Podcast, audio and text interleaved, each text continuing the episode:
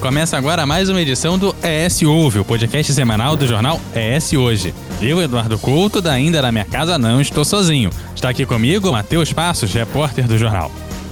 Olá, Couto. Olá, pessoal. Tudo bom? Vamos direto ao assunto da semana. ES Hoje, a notícia do jeito que você quiser.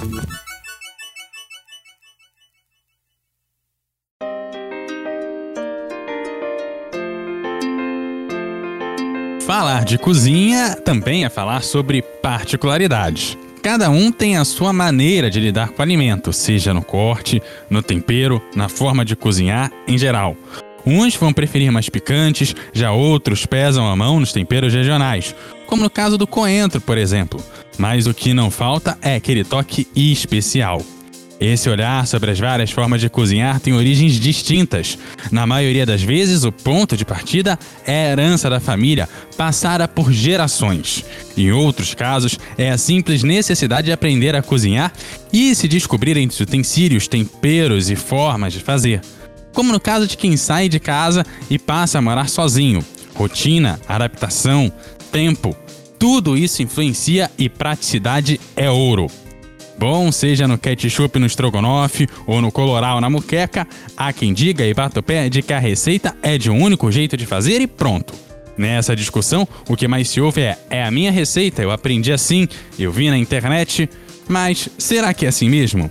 E se você aprendeu, mas não for aquela única maneira, não for a única forma de fazer, ou quem sabe não tenha um jeito certo. As diferenças, seja por regionalidades, questões sociais, não interferem na origem de uma receita. O próprio ponto de partida da criação de um prato pode ser a necessidade, a falta de um ingrediente, as mudanças com o tempo ou a mudança de uma região para outra, e pode ter a ver com a dificuldade de encontrar alimentos em determinada localidade ou época, por exemplo ou seja, uma infinidade de possibilidades e justificativas.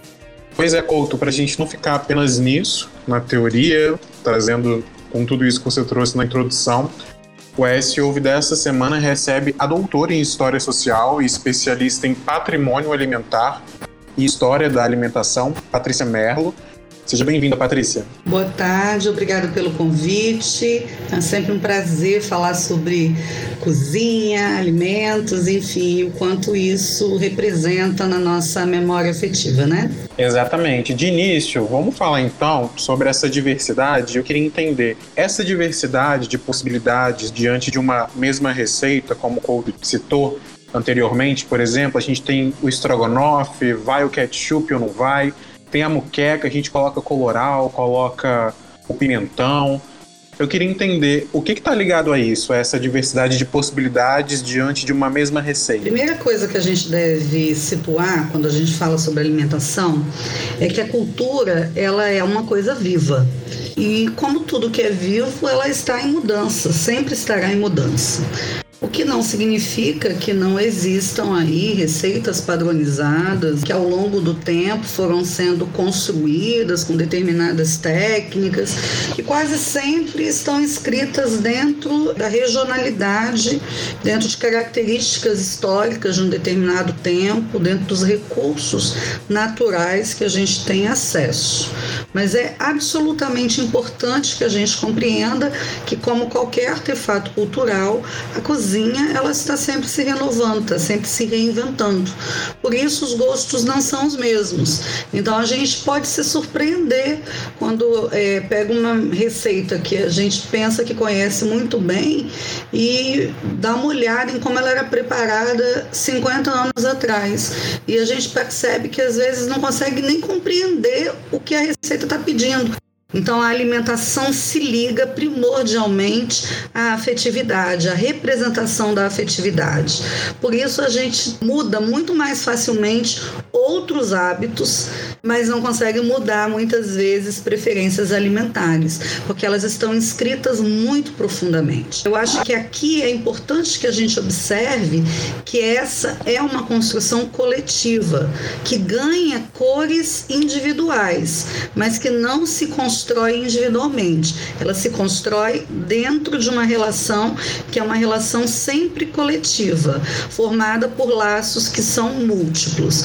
Então não há possibilidade de pensar uma receita ou uma técnica culinária sem compreender a complexidade de tecidos que se amarram na hora que a gente compõe esse mosaico de informações, que vão desde o meio ambiente até as questões mais profundas da afetividade, inscritas, portanto, na própria construção da personalidade. E que está na base, portanto, de pensar a sociedade em que a gente está inserido. A gente conseguiria trazer exemplos de receitas com o mesmo nome, mas que tem uma diversidade de preparo, de ingredientes? Olha, as receitas elas vão sendo adaptadas às circunstâncias em que elas são produzidas. E se a gente pensar bem, no caso da história do Brasil, a gente vai perceber, por exemplo, que o Brasil nunca foi produtor de trigo. Então, quando os portugueses começam o processo de colonização, eles vão ter que se adaptar àquilo que a gente tem por aqui. Né? A mandioca, né? o polvilho produzido a partir da mandioca, enfim, o milho, vão acabar entrando no preparo de pães, bolos, sobremesas, enfim, substituindo a presença do trigo, que essa é uma adaptação muito antiga. Apesar dos colonizadores, ao longo do tempo, importarem trigo da Europa, a gente nunca teve aqui no Brasil uma tradição de produzir trigo, porque nós não temos clima é, para isso. No entanto, a gente vai ter substituições e adaptações. Uma outra característica interessante, antes da gente falar de pratos mais polêmicos, vou dar algumas informações mais gerais, né? Por favor. É, é, no Brasil, por exemplo, como nós fomos a civilização do açúcar, nós tendemos a ter nas nossas receitas uma quantidade muito maior de doce do que em outros lugares. É curioso que quando você experimenta uma receita de pudim no Brasil e uma receita de pudim em Portugal, e a gente está falando de um prato típico português que vai ser aperfeiçoado no Brasil. Como a presença do açúcar em fartura no Brasil impactou a produção dessa receita. Então, muitas receitas trazidas pelos europeus, e é importante a gente destacar que a maior parte das técnicas que a gente utiliza são técnicas europeias, né? O próprio formato dessas receitas carrega essa tradição europeia, mas isso vai tendo que se adaptar ao que a gente efetivamente encontra em termos de produto de produção local. Nem tudo que se quer ter se tem. E olha que o Brasil é um dos países com maior diversidade na produção de alimentos, o que talvez explique por que, que os adolescentes em geral rejeitam tantos alimentos, porque a oferta de alimentos aqui é muito grande, a oferta de opções alimentares. Uma das características da nossa história foi exatamente esse intercâmbio ecológico que permitiu que muitas espécies fossem trocadas e adaptadas ao nosso ambiente. Portanto, é nesse cenário que a gente deve entender as adaptações os regionalismos em torno das receitas. E aí, para a gente falar da receita é, que os capixabas gostam de, de, de, brigar, de disputar, enfim, vamos falar um pouco da muqueca para a gente poder entender diferença nos modos de preparo típicos do Espírito Santo e da Bahia, para a gente falar da polarização mais conhecida. Interessante, sabe, Matheus, que eu venho pesquisando é, a composição, a construção da receita da muqueca no Brasil, junto com um chefe de cozinha que está terminando o doutorado em História, o Fernando Santa Clara. A gente está trabalhando a semântica da muqueca. Como esse prato se constituiu a partir de técnicas, de ingredientes e de adaptações locais. Então a gente começou lá nos livros de receita portugueses, na modernidade, chegamos ao uso dos ingredientes típicos do prato no Brasil, passamos por todos todos os impressos até a década de 1970, buscando identificar quando é que esse prato ganha traços que são identificados com um determinado lugar. Então, curiosamente, no século XIX, quando a gente encontra anúncio de muqueca baiana nos jornais, e não, não estou falando aqui dos jornais do Espírito Santo, estou falando dos jornais da corte, por exemplo, quase sempre a muqueca que está se fazendo referência é uma muqueca apimentada. Essa é a característica distintiva. É curioso chamar a atenção, porque hoje, quando a gente fala da muqueca capixaba e da muqueca baiana, normalmente o que a gente compara é a muqueca baiana leva dendê, leva leite de coco, leva pimentão. A muqueca capixaba, ela leva urucum, azeite doce, não leva pimentão. E essa pare... essas parecem ser as diferenças mais visíveis né, na contemporaneidade. Mas é, esses pratos, conforme nós os conhecemos hoje, são construções identitárias eh, demarcadas muito mais no século XX do que antes. Ah, quer dizer que os pratos não existiam? Existiam, mas não havia uma distinção tão evidente de técnicas ou mesmo de ingredientes, por exemplo, entre o Espírito Santo e a Bahia. O primeiro livro de cozinha afro-brasileiro, que é do Manuel Quirino, em que ele fala sobre a, culinária negra na Bahia, a receita da muqueca não tem dendê, por exemplo. Então, é, nos jornais capixabas do século XX, encontrei em algumas ocasiões receitas de muqueca que usavam dendê ou sugeriam que poderia se acrescentar o dendê. Então, observem que essa questão de qual ingrediente entra, qual ingrediente não entra, vai se transformar em um discurso sobre a identidade local. E aí sim, as diferenças vão ser ressaltadas até para que você possa definir qual é a fronteira. Porque a gente só sabe quem a gente é por aquilo que a gente não é. E nesse sentido, eu acho que é importante esclarecer que o ingrediente africano na muqueca baiana é o dendê, que é o grande ingrediente africano no Brasil.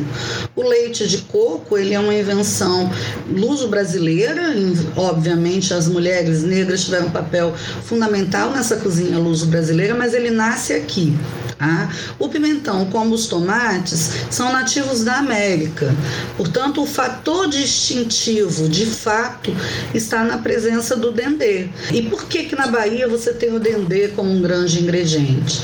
Porque Salvador foi, ao longo da história, um dos principais portos de entrada de africanos. Salvador foi um dos maiores portos de entrada de africanos no Brasil. Ele só vai ser rivalizado pelo Rio de Janeiro. Portanto, você tem uma entrada permanente de mão de obra negra e da cultura africana que é trazida por esses escravizados.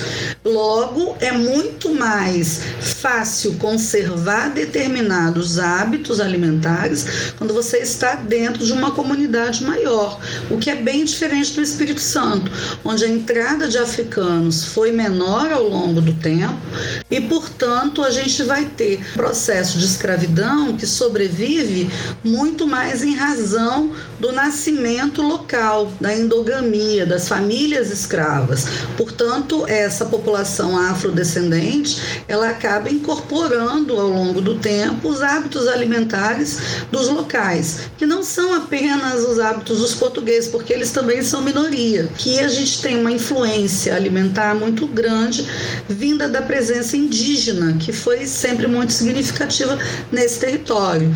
Então, daí o consumo do peixe, dos mariscos, daí o consumo da farinha de mandioca, enfim, daí o uso do urucum, que é uma característica indígena, e também o consumo da pimenta. Só que os índios normalmente misturavam a pimenta já na boca e não dentro do cozimento. Isso é uma característica interessante, enquanto que na África a, o cozimento da pimenta se dá no processo. Então, são detalhes que vão servindo como marcadores identitários. Mas é bom a gente lembrar que toda tradição é uma invenção em qualquer lugar do mundo e ela está sendo reinventada o tempo todo. E daí que a gente tem essas construções, né, que você acabou citando, construção coletiva, a construção identitária, que forma a nossa cultura, né, forma os nossos laços enquanto sociedades, seja um laço baiano, seja o um laço capixaba. Só que isso vai trazendo para a gente também esse mosaico de informações. A gente já aqui falou que o nosso país, nosso país é muito rico. A gente tem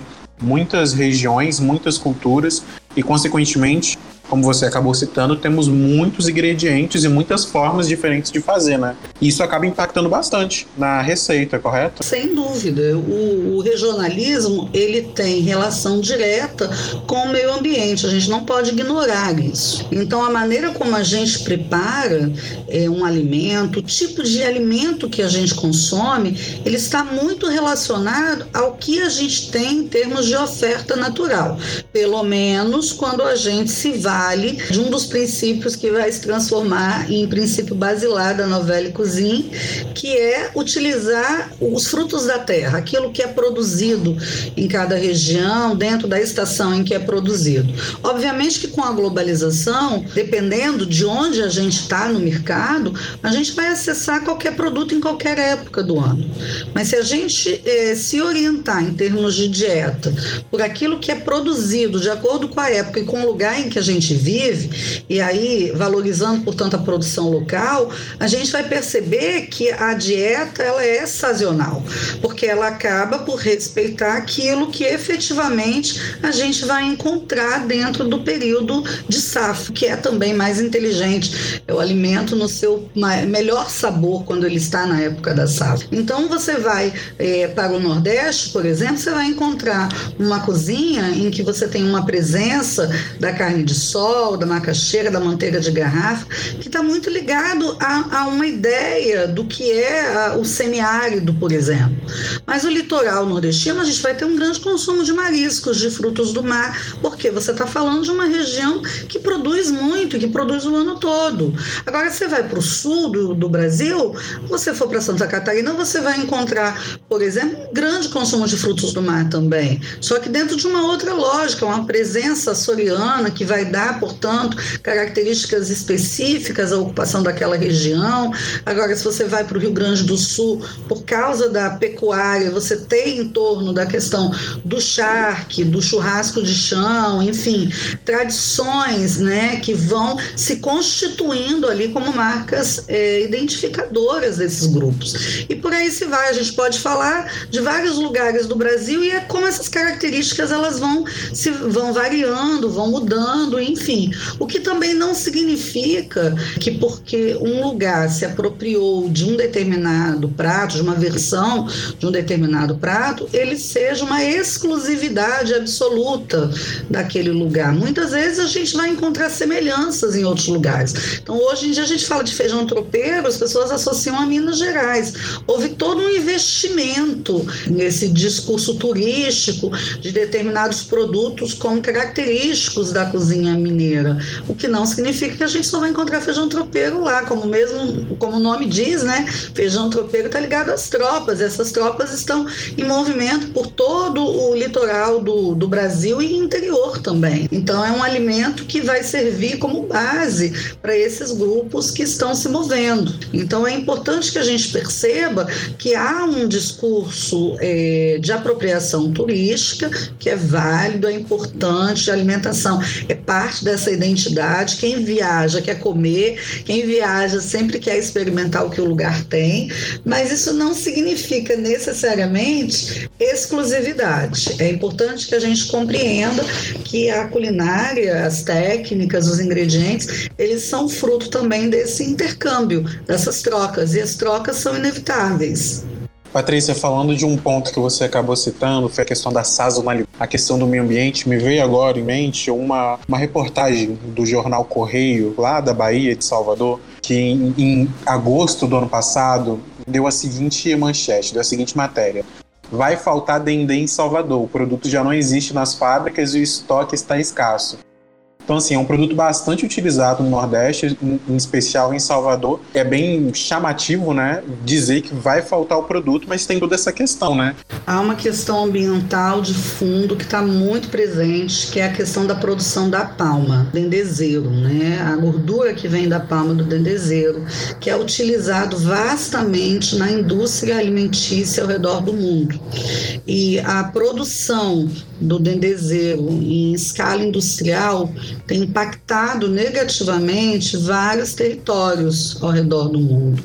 Por isso há hoje uma preocupação muito grande em relação à preservação de pratos que usam o dendê, porque a indústria da palma tem sido alvo aí de grande crítica, a indústria que produz aí óleo de palma que acabou sendo superexplorado pela indústria alimentícia. Imagina só uma situação dessa, realmente é algo é, impensável se a gente considerar a, importância que o dendê tem como fator é, de identifica, identificador, marcador social, inclusive, na cozinha é, baiana, né? Mas aí é. Quero destacar também que na cozinha do Rio de Janeiro a gente também encontra um, um, uso bastante presente do dendê, não como em Salvador, óbvio, mas há uma presença do dendê de maneira significativa, porque, como eu disse, o Porto do Rio também vai ser é, um dos principais portos de entrada de escravizados oriundos da África. O que impacta diretamente aqui o regionalismo que tanto você falou para a gente agora há pouco, né? É, eu acho que é muito importante a gente perceber que pensar hábitos alimentares para o futuro passará necessariamente por pensar também caminhos ecologicamente viáveis, né? O mercado da alimentação tem sido impactado e será cada vez mais impactado por essa questão da sustentabilidade, porque não dá para a gente continuar, primeiro, desperdiçando a quantidade de alimentos que a gente desperdiça, e no Brasil isso é uma situação muito grave. A gente vive hoje uma grande crise de fome, e, no entanto, as pesquisas mostram que quase 70% dos alimentos produzidos são desperdiçados. estou falando de 70% é um número muito alto. Isso envolve desde a cadeia de produção e distribuição até aquilo que a gente desperdiça nas nossas casas. Então, é uma relação sustentável, uma relação saudável com o meio ambiente passa por repensar o impacto do consumismo. E, nesse sentido, alguns hábitos alimentares muito arraigados ou muito valorizados enquanto marcadores sociais terão que ser repensados. Por exemplo, o consumo da carne vermelha. A gente sabe que é uma produção extremamente agressiva para o meio ambiente. Então, a tendência é que a gente consuma cada vez menos carne vermelha e, assim, os hábitos também vão se reinventando e vão se adaptando porque a, o esgotamento do meio ambiente também é, se reflete no esgotamento de tradições alimentares, que acabam por desaparecer. A gente vive num país que basicamente, é, no meio dessa pandemia, ele praticamente um dos únicos setores que acabaram tendo crescimento, um crescimento expressivo na nossa economia, foi exatamente a agropecuária, principalmente a exportação de soja. O Brasil se tornando cada vez mais monocultor de soja, isso pode atrapalhar, sendo que o Brasil diversas vezes foi chamado do celeiro do mundo, aquele que exportava os grãos, aquele que entregava alimento para diversos outros países. E como é que você vê essa alimentação com um país como o Brasil, com essa importância na exportação de alimentos, cada vez mais cultivando um único produto? Eu tenho sérias críticas à produção de commodities. É, de maneira nenhuma os commodities são bons pensando em termos de diversidade de alimentação. E mais que isso, hoje no Brasil a gente enfrenta uma crise de segurança alimentar. A produção do arroz, por exemplo, que é o arroz e feijão, são considerados aí marcas importantes da alimentação básica do brasileiro médio. A produção de arroz ela caiu absurdamente ao longo da última década e está caindo cada vez mais. Hoje o governo federal não tem arroz em estoque para garantir segurança alimentar. Feijão, a mesma coisa. A produção do milho também caiu. Então, à medida em que a gente começa a prestigiar a produção para o comércio exterior de commodities como a soja, como o café, como a cana-de-açúcar, a gente está deixando, por outro lado, de alimentar a nossa população. E isso é algo muito sério. Cada vez mais a gente percebe um esforço internacional, inclusive muito visível nos países mais ricos, de proteger os produtores de alimentos que são considerados aí alimentos base das suas culturas, né? Então, por exemplo, você vai à França, o produtor agrícola francês, ele é protegido por uma legislação que vai sobretaxar qualquer concorrente externo, para que ele tenha condição de sobreviver, porque a França tem uma tradição agrícola que ela não quis abrir mão, que faz parte inclusive da cultura francesa, prestigiar esse produto, esse produtor nacional e esse produto local. Então, à medida em que o Brasil investe em commodities, a gente está deixando de lado o investimento naquilo que dá subsistência a boa parte da nossa população. Infelizmente, a gente sabe que a soja produzida no Brasil, quase toda ela vai para a ração, ela nem vai diretamente para a dieta humana. Então, talvez esteja na hora da gente parar esse processo, que tem resultado também em um desmatamento que a gente nunca viu em tamanha proporção, quantidade de queimadas, enfim, para expansão de fronteira agrícola e voltar a uma preocupação, a ter uma preocupação ecológica, de fato, com uma produção que seja sustentável, não pensando apenas no lucro, porque obviamente a gente está vivendo um momento em que o dólar está super valorizado, então você produz só para o mercado exterior. E aí a gente deixa a população do país à míngua, que não me parece uma, uma lógica é, razoável. Infelizmente, nos últimos anos nada tem sido muito razoável em termos de política de alimentação. E é preciso que a gente fale sobre isso, porque a segurança alimentar ela é um direito garantido pela Constituição. Quer dizer, quando a gente vê um contingente de milhões de pessoas abaixo da linha da pobreza, a gente se, preocupa, a gente se pergunta que país é esse? O que, que a gente está construindo para o nosso futuro? A gente está criando aí uma linha divisória muito clara entre aqueles que comem e aqueles que não comem. E qual vai ser o resultado disso se a gente não parar esse processo? É importante a gente lembrar que a fome ela é uma necessidade fisiológica. Ela é também uma demanda ligada ao prazer, à satisfação, mas só depois que, que a necessidade fisiológica está resolvida. E hoje, infelizmente, a gente tem um contingente imenso de brasileiros que não tem tido mais do que uma refeição e mesmo assim uma refeição ruim por dia quando tem. Então é um cenário grave, um cenário que exige reflexão. Não dá para a gente pensar em alimento só pensando em quem tem tudo, em quem pode consumir o que quiser, em quem pode viajar, comprar, enfim. A gente precisa pensar também nas pessoas que, a maioria, inclusive, tem renda baixa, muitos produtores locais que acabaram fortemente atingidos eh, por esse processo de pandemia e como criar canais que fortaleçam essas trocas e o melhor aproveitamento também desses recursos naturais e alimentares por extensão. Ponto importante que a Patrícia falou aqui foi dessa questão, não pensar em comida só para quem tem muito. A gente tem dois extremos da pandemia, né? Não sei se vocês conseguem enxergar isso de forma clara. A gente tem aquelas pessoas que, por não conseguirem mais sair, tiveram que é, se alimentar mais em casa e começaram a criar o hábito de cozinhar, aquele hábito que não se tinha tanto.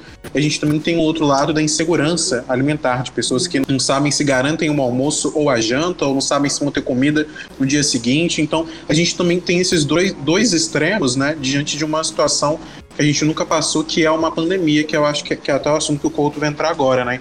Então, olha, olha como isso acaba escancarando também essa questão da desigualdade que afeta de uma forma muito incisiva a questão da alimentação, da comida, de tudo isso que a gente está debatendo aqui agora. E acho que é um ponto que a gente pode juntar duas coisas, né? Que é o quanto que a gente precisa adaptar a comida de novo para dentro de casa, já que muitas vezes a gente não tá saindo. E o fato da gente ter que se adaptar à desigualdade social pela falta do dinheiro para comprar é, o mínimo de alimento para ter dentro de casa e você precisa fazer esse alimento render e daí que vem, é, de repente, a, a, tão famosa mistura, é, vão vir outros tipos de alimentos que vêm, e alguns pratos até que ficaram famosos depois com o tempo, que vem exatamente dessa situação de uma falta de alimento ou de uma falta de um insumo ou de uma época de escassez. Então, a gente vai para dentro de casa, junta com uma pandemia e a gente tem dois pontos que acabam se unindo, que é a receitas sendo adaptadas, receitas sendo transformadas, com uma mudança social, que a pandemia acabou gerando uma mudança social que vai impactar diretamente aquilo que a gente vai comer, seja pela falta do insumo ou enquanto é, falta é, arroz no mercado, ou falta feijão no mercado, ou falta o dendê que a gente comentou mais cedo, ou pela falta de dinheiro mesmo para você comprar aquele alimento.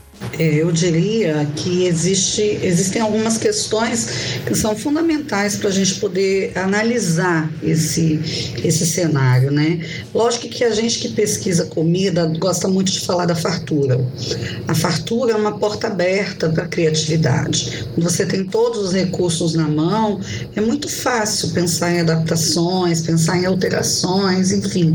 É, quando a gente tem possibilidade de fazer isso de maneira prazerosa, isso é maravilhoso. Mas eu diria que é, esse momento da pandemia ele tem revelado é, um Brasil que a gente há muito tempo não quer, não quer ver, não quer enxergar que é um Brasil extremamente desigual. É um Brasil em que você tem uma população inteira que não cabe dentro dele, que está simplesmente à margem desse processo de integração.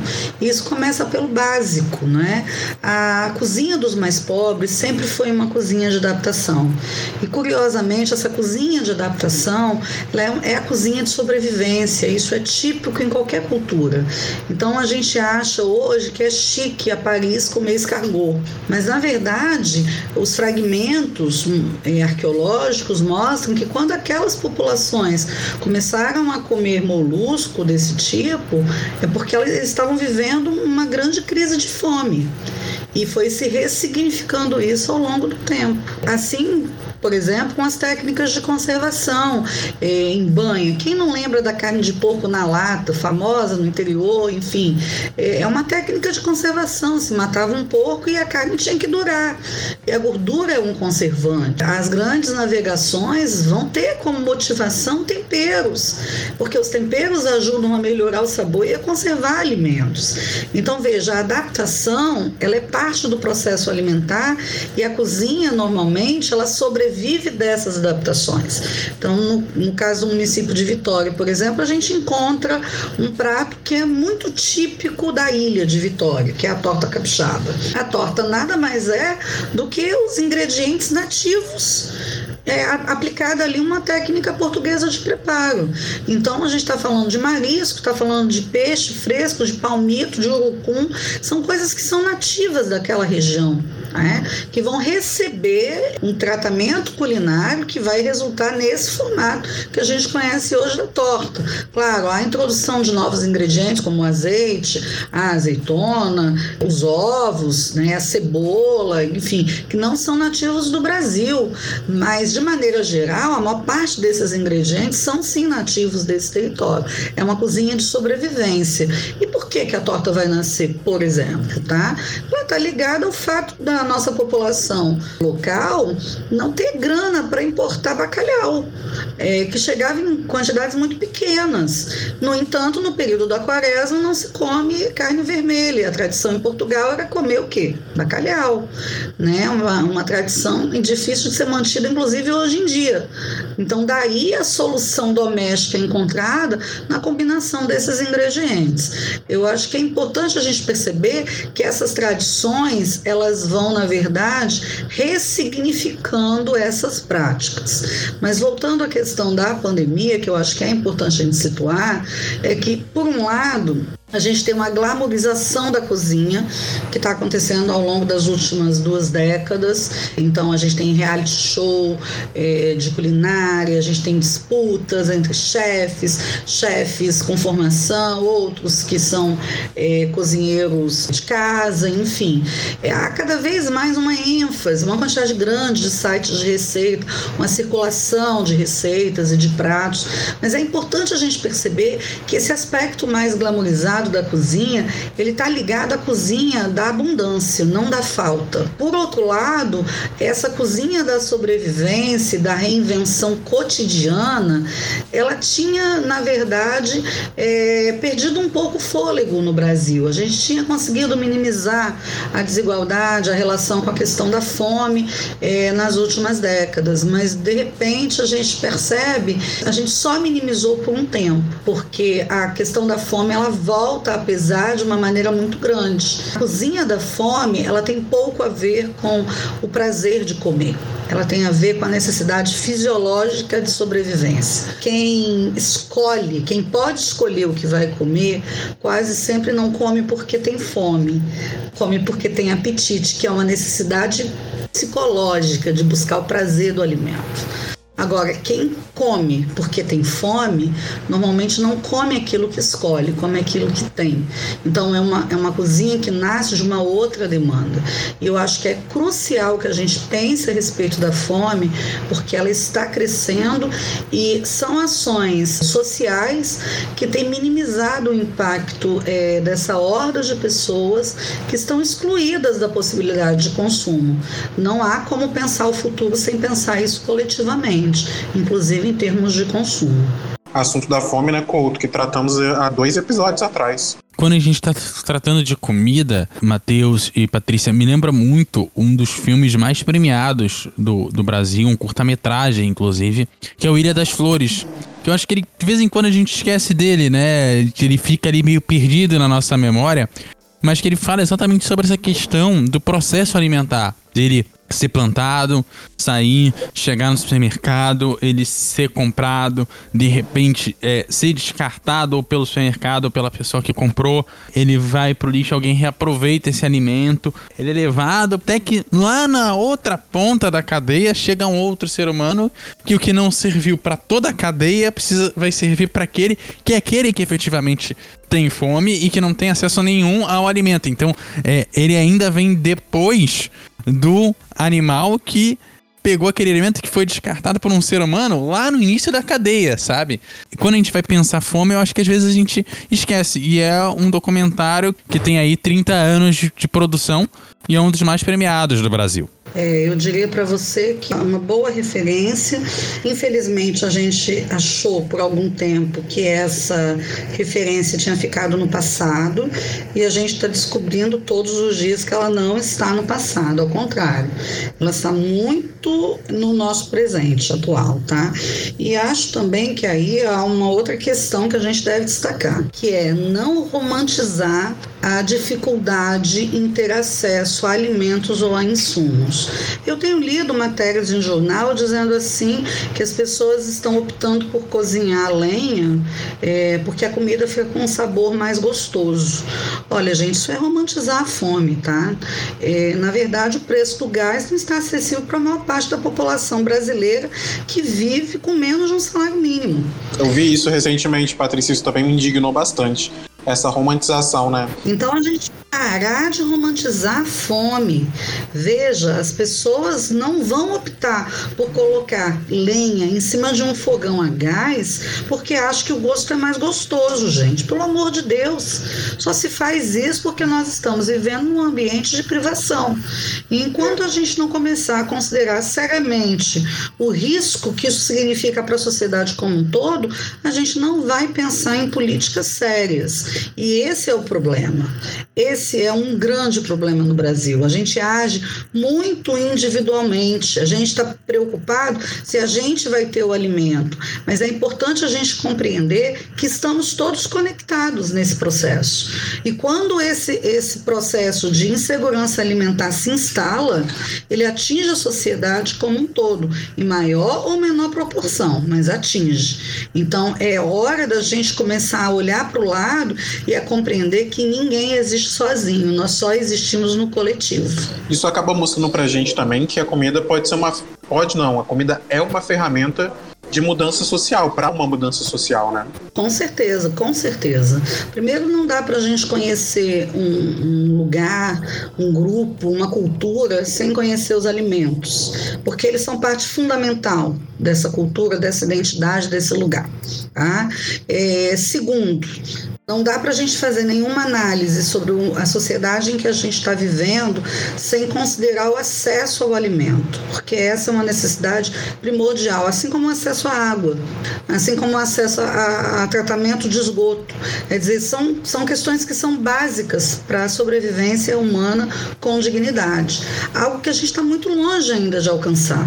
Mas se a gente não começar a fazer uma leitura social do impacto desses processos e dessas escolhas aparentemente individuais, nós corremos um risco de extinção muito mais rápido do que a gente normalmente gosta de pensar, é porque nós estamos muito focados no presente na fuga desse futuro, na incerteza em relação ao futuro, a gente prefere apostar no vintage, apostar no eterno retorno, não, amanhã vai ser melhor eu não preciso mudar nada.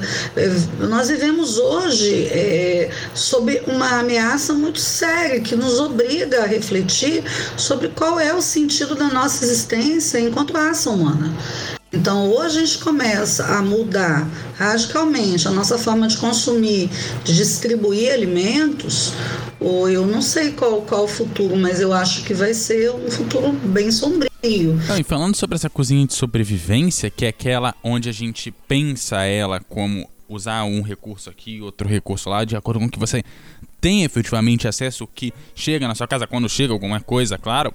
Como que essa cozinha de que acaba sendo uma ferramenta de mudança social, como a gente comentou ainda há pouco, muitas vezes atrelada essa cozinha de sobrevivência, que é aquela que você tem um recurso aqui, um recurso lá, como que é essa? Cultura ela vai impactar. A gente comentou um pouco do coloral na moqueca, o pimentão ou o ketchup no, no estrogonofe, eles são coisas que acabam entrando, que vêm de uma cozinha, que muitas vezes é aquela usada no dia a dia, que é feita ali no dia a dia pelas pessoas que vão passando pela cadeia familiar, em que em algum momento chegaram àquela cozinha que vai realmente estar tá nas receitas, que vai estar tá nos livros. E como que essa questão cultural, às vezes essa cozinha de sobrevivência, acaba entrando realmente para nossa cultura, como é que é feito esse processo como é que isso acontece, como que efetivamente essa cozinha de sobrevivência impacta a nossa cultura. Bom, é, é, importante a gente perceber que há distinção entre a, essa cozinha das receitas, que é uma cozinha padronizada, é uma cozinha normatizada, é uma cozinha que depende de conhecimentos, de técnicas, de acesso a ingredientes, da cozinha do cotidiano praticado por boa parte da população que está em risco de sobrevivência. Essa cozinha do cotidiano é importante a gente perceber, ela é feita no improviso. Ela, portanto, raramente é incorporada a qualquer técnica escrita, ou, ou livros de receita, enfim, ou é incorporada ao longo de um tempo muito mais longo, até que um hábito cal de fato se difunda a ponto de ser catalogado. Então, normalmente, quando a gente vai fazer as adaptações, a gente não faz um, a gente não elabora um discurso culinário sobre isso. A gente abre a geladeira, vê o que tem lá, olha o que tem na dispensa, junta tudo e fala, vamos ver o que, que vai sair aqui. Normalmente você age na improvisação, ó, é no calor do momento, né? Observem que a gente faz isso sem nenhuma grande reflexão. Então, até que essas adaptações elas transitem de fato para essa cozinha normatizada, que é que a gente vê nos cursos de culinária, de gastronomia, nos realities, nos livros de receita, nos blogs de receita, enfim, há um grande espaço de tempo. Então não é tão palpável identificar. Mas vamos pensar num exemplo nosso aqui regional, né? Até alguns anos atrás, a região da Ilha das Caieiras não era um ponto turístico do Espírito Santo. Vocês devem se recordar disso. É uma região em que você tem uma população quase toda é, ali de pescadores, de catadores de marisco, mas é uma região muito pobre da capital. Nas últimas décadas, essa região ela foi ressignificada. Isso está muito ligado ao ressignificado, ao novo lugar dado aos recursos naturais que eles mobilizam nos seus preparos. O caso da torta capixaba, da casquinha de si é, o suru, o uso desses mariscos dentro de uma cozinha mais refinada. Então, esse efeito é, de glamorização de determinadas práticas, que são práticas populares, também acontece. É o que garante, portanto, é esse intercâmbio que é permanente entre uma cozinha normatizada e uma cozinha feita na improvisação.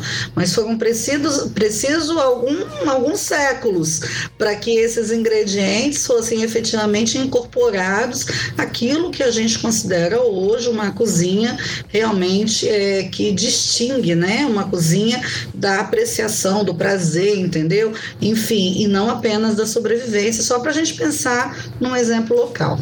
E é bom a gente deixar bem claro também, ressaltar que às vezes não nasce do prazer, né? Às vezes, para alguma população regional, para algum grupo, é, é a necessidade, é aquilo que se tem para comer no momento, porque é, é aquilo que eles podem pescar, porque é, eles vivem naquela região, então não é prazer, como também você trouxe anteriormente no caso do fogão a lenha, não é o prazer de sentir o gosto de uma comida feito no fogão a lenha. A gente tem que encarar a realidade de que o gás está caro, ou a pessoa escolhe comprar um gás, ou ela escolhe comprar o mantimento para por uma semana. São, são pontos importantes para a gente frisar aqui, né? Essa ressignificação, essas adaptações das práticas alimentares passam também muito por isso, da, das distintas regiões, das distintas formas de se consumir nessas regiões e como elas também lidam com essas práticas alimentares e com a comida. Eu acho que aí tem um ponto que é fundamental a gente perceber sim, tá? Que essas práticas de sobrevivência, elas têm um sentido distinto para o grupo em que essas práticas aparecem e para quem vê de fora. Né? Então, quem vê de fora, normalmente, romantiza esse olhar. Então, quando você está criando um produto turístico, quando você está fazendo ali todo, todo um investimento, uma determinada imagem de uma região, você faz, você dá um raio gourmetizador ali nas, nessas, nessas práticas e a coisa parece ganhar outra embalagem. O que não significa que originalmente, para aquela comunidade, o sentido fosse esse, tá? Então, por exemplo, eu vou falar de uma outra prática alimentar que a gente encontra no Espírito Santo. O brote, né, entre as comunidades de origem alemã, é uma, um pão muito conhecido, né? É, e ele vai receber ingredientes que são inusitados, se a gente pensar nas, nas práticas europeias da produção desse pão.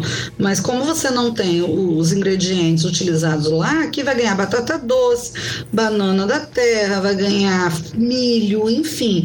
A composição do, do pão, ela foi, na verdade, completamente adaptada aos ingredientes que estavam ali. Porque se quis fazer assim? Não, porque era o único jeito que tinha de se fazer. Então, a sobrevivência, ela está intimamente ligada à falta de escolhas. Quanto menos escolhas a gente tem, mais criativa a gente precisa ser com os insumos que a gente tem à mão. E eu não estou dizendo que seja essa criatividade seja necessariamente prazerosa, atenção. Estou dizendo que essa capacidade capacidade criativa, ela se revela uma estratégia de sobrevivência, né? Que acaba sendo ressignificada com o tempo. Que forma a gente consegue descolonizar a cozinha brasileira e valorizar esses nossos ingredientes nativos, perdão, ainda mais? A partir do que a gente acabou de conversar aqui, né? Do que você estava falando pra gente. Eu diria que a gente nunca vai efetivamente descolonizar a cozinha brasileira. Mesmo porque o Brasil é uma invenção europeia. E a gente vai se constituir, na verdade, como resultado dessa expansão marítima eh, que marca o início da modernidade. O que não significa que a gente não deva valorizar aquilo que está ligado ao nosso território não é? Eu acho que a presença de, de alimentos que são de matriz indígena, a presença de alimentos de matriz africana e de matriz europeia faz parte dessa composição do grande mosaico que é o patrimônio alimentar brasileiro. Agora, é importante que a gente, eu acho que talvez essa seja a grande questão do momento, é que a gente valorize aquilo que a gente produz, aquilo que é produzido localmente, sabe? Quanto mais próximo de nós está o produtor, melhor são as nossas escolhas, porque a gente fortalece toda uma cadeia de produção que viabiliza a subsistência de grupos inteiros, né? Então eu acho que mais do que descolonizar, talvez a gente precise fazer uma apropriação mais responsável daquilo que a gente produz, daquilo que a gente consome, é, ter um olhar mais coletivo, um olhar que valorize o local, um olhar que valorize o meio ambiente e que valorize principalmente um consumo mais consciente, em que o desperdício não seja regra, porque não é razoável que tantas pessoas estejam com fome enquanto quem tem alimentos desperdiça alimentos. Eu acho que a grande sacada do século XXI é perceber que a gente não pode continuar pensando ao redor do nosso umbigo, a gente precisa ultrapassar esse limite e entender que existem condições que são condições que nos conectam a todos, enquanto parte da mesma raça humana. Então, acho que essa é a grande questão que se coloca. As tradições, elas são sempre inventadas e elas sobre, subsistem ao longo do tempo graças a essa capacidade incrível que os homens e mulheres têm de reinventar, ressignificar, adaptar, porque a cultura, como a gente começou essa conversa falando, é algo vivo, portanto, é algo que está mudando o tempo todo. O que não significa que essas mudanças são necessariamente pautadas em escolhas abs absolutamente livres que o sujeito vai fazer. Essas, essas escolhas elas estão condicionadas pela realidade em que a gente está inserido. Então, pensar o alimento também como um direito fundamental, pensar a segurança alimentar como um direito fundamental, é pensar na dignidade da pessoa humana. E é bom a gente lembrar que quem tem fome tem pressa, como já dizia o Betinho. Então, eu acho que essa é a grande perspectiva que a gente precisa adotar em relação ao nosso dia a dia, as nossas escolhas de consumo, a, a maneira como a gente lida com a produção do lixo, com o desperdício. Talvez a gente comece a pensar mais em termos de comunidade, da comunidade em que a gente está inserido, em termos de coletivo, do que apenas é, aquilo que me dá prazer quando eu faço as minhas escolhas alimentares. Prazer é importante, mas não pode ser a única coisa nesse cálculo.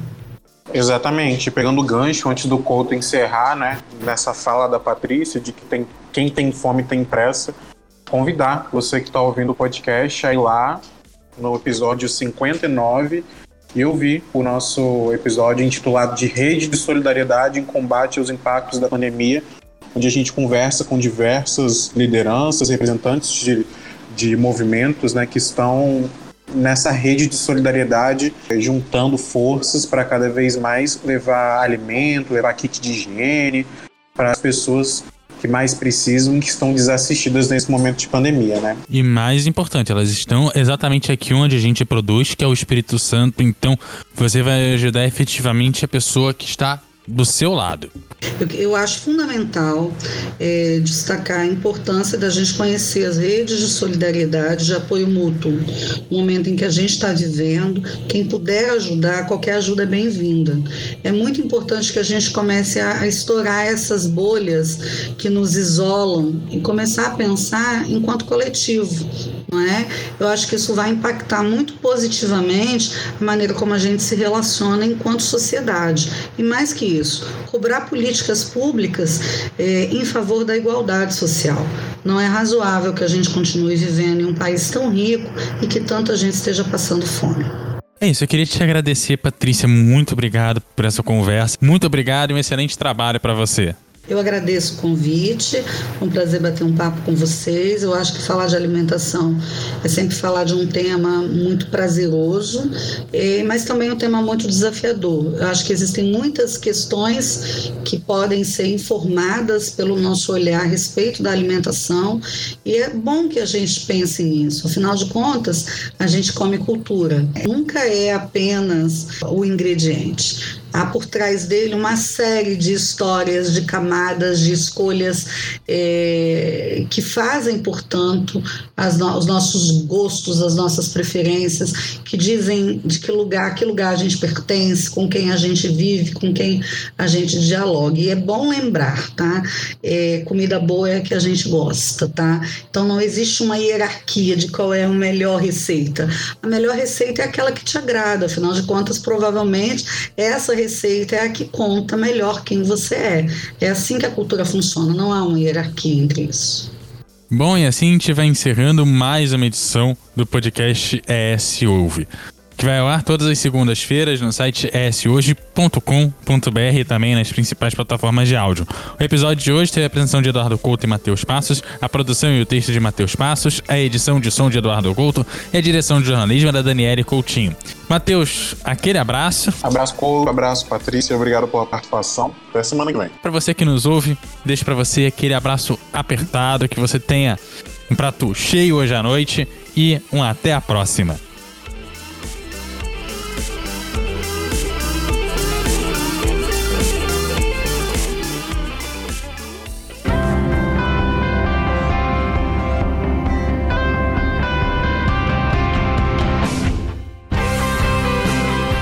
Você encontra o S Hoje nas redes sociais, arroba S Hoje no Twitter, Facebook e Instagram, no canal do YouTube e em shoje.com.br.